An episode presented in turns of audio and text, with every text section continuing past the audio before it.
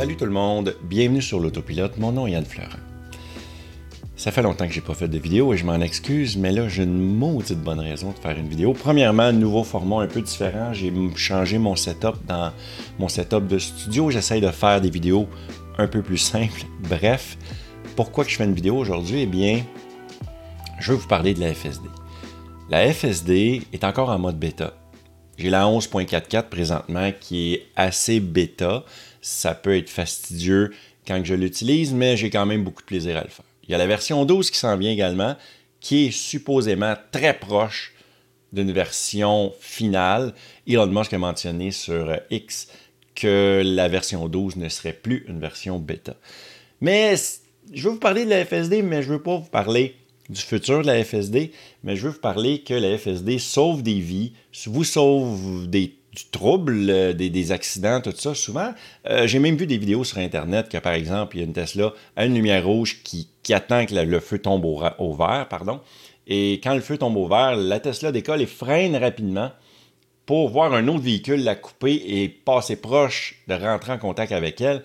Et si la FSD n'avait pas vu ça, eh bien, la Tesla aurait été impliquée d'un accident et ça l'aurait ça aurait déboulé beaucoup de troubles, des accidents, des blessures, tout ça. Fait que, la FSD a des bons points, elle sauve des vies, elle vous sauve bien du trouble. Mais moi, le 12 novembre dernier, elle ne va pas me sauver bien du trouble. Je vous explique. Le 12 novembre dernier, c'est la fête à ma soeur. Je monte dans le nord, je prends ma soeur, je vois, on monte dans le nord, ma soeur n'a pas de véhicule, fait que je fais toujours un lift. Fait qu'on monte.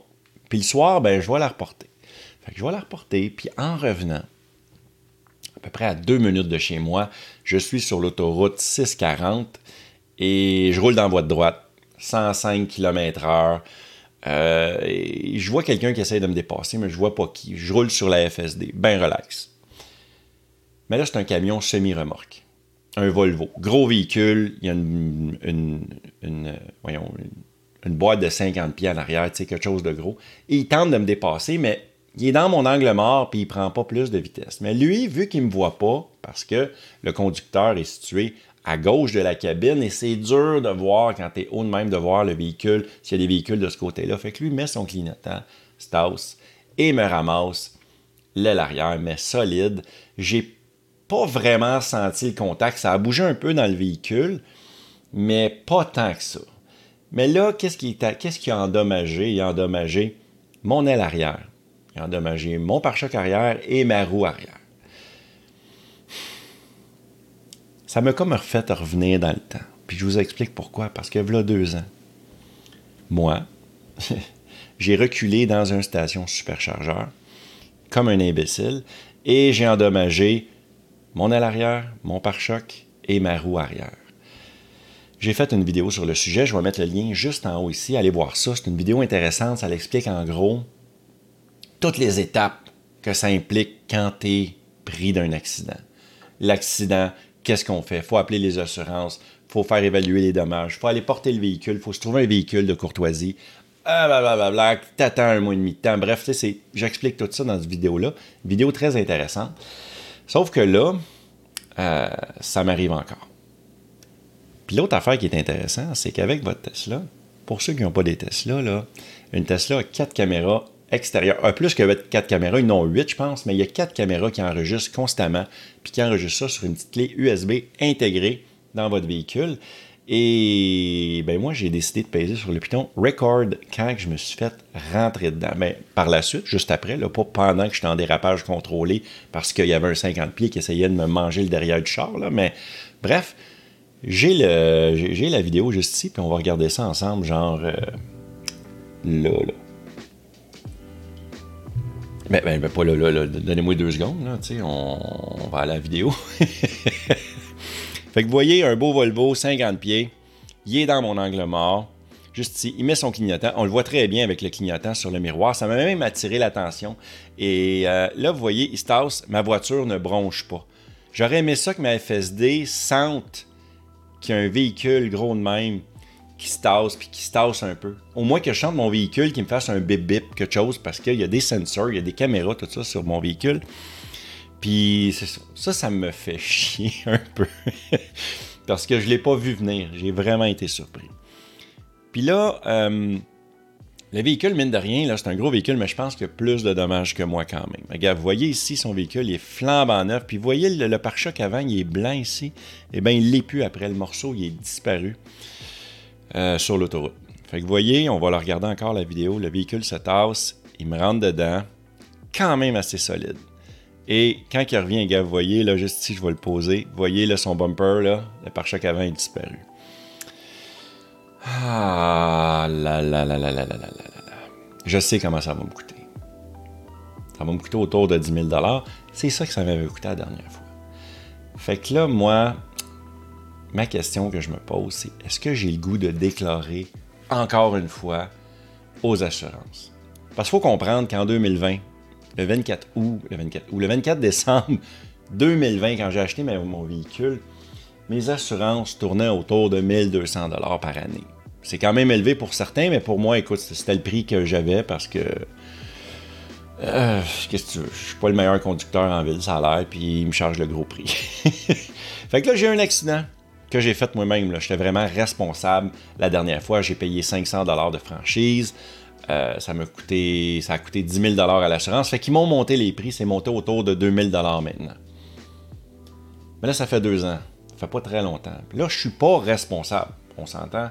Je suis pas responsable. Fait que ça va pas me coûter la franchise de 500 Mais ça va quand même coûter pas loin de 10 000 à l'assureur pour réparer ça. combien pensez qu'ils vont me charger? Combien pensez-vous? 3 000 par année? 4 000 par année? Ça me tente pas. Parce que pour moi, j'ai aucun scénario que c'est gagnant pour moi. Premièrement, il va falloir que j'appelle mes assurances. Il va falloir que j'aille faire faire un estimé chez l'expert en question qui vont me dire d'aller à Montréal va falloir que j'approuve ça. va falloir qu'après ça, que je retourne le véhicule, que j'aille me chercher un véhicule de location. Puis ensuite, je vais perdre mon véhicule pendant tout l'hiver. Je sais pas, ils vont. La dernière fois, j'avais une Bolt. C'était correct, mais c'était pas wow, mais c'était correct. Vous, qu'est-ce que vous en pensez?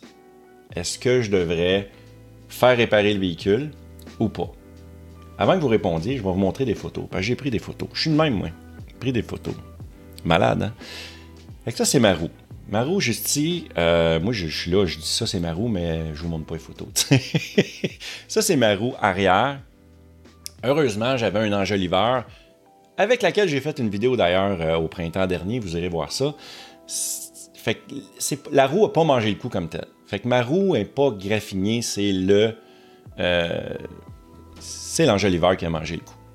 Ensuite de ça, je vais vous montrer une autre photo. Ça, c'est le haut de la roue. Vous voyez, L'aile est encore cabossée, beaucoup de graphing. Euh, mon PPF, parce que j'ai un PPF euh, matte black, noir mat sur mon véhicule, qui est endommagé. J'ai un autre angle ici un peu plus bas. L'aile plus bas, près du pare-choc, également endommagé. Ici, vous voyez mon pare-choc assez graffiné. Je pense que c'est là que le, le 50 pieds, le semi-remorque a embrassé mon véhicule. Euh, c'est pas mal à cette hauteur-là. Et une dernière angle de côté pour vous montrer comment l'aile est quand même maganée, euh, quand même enfoncée, pardon. Euh, vous voyez l'angle ici, là, c'est fait c'est. Il est un peu moins pire que la dernière fois, mais quand même, il est magané pas mal. Magané, là, pour les Français, ça veut dire il est endommagé. fait que là, qu'est-ce que je fais, moi, avec ça? Là, j'ai une affaire à vous dire, c'est que si vous dites, ben oui, Yann, il faut absolument que tu répares ton véhicule.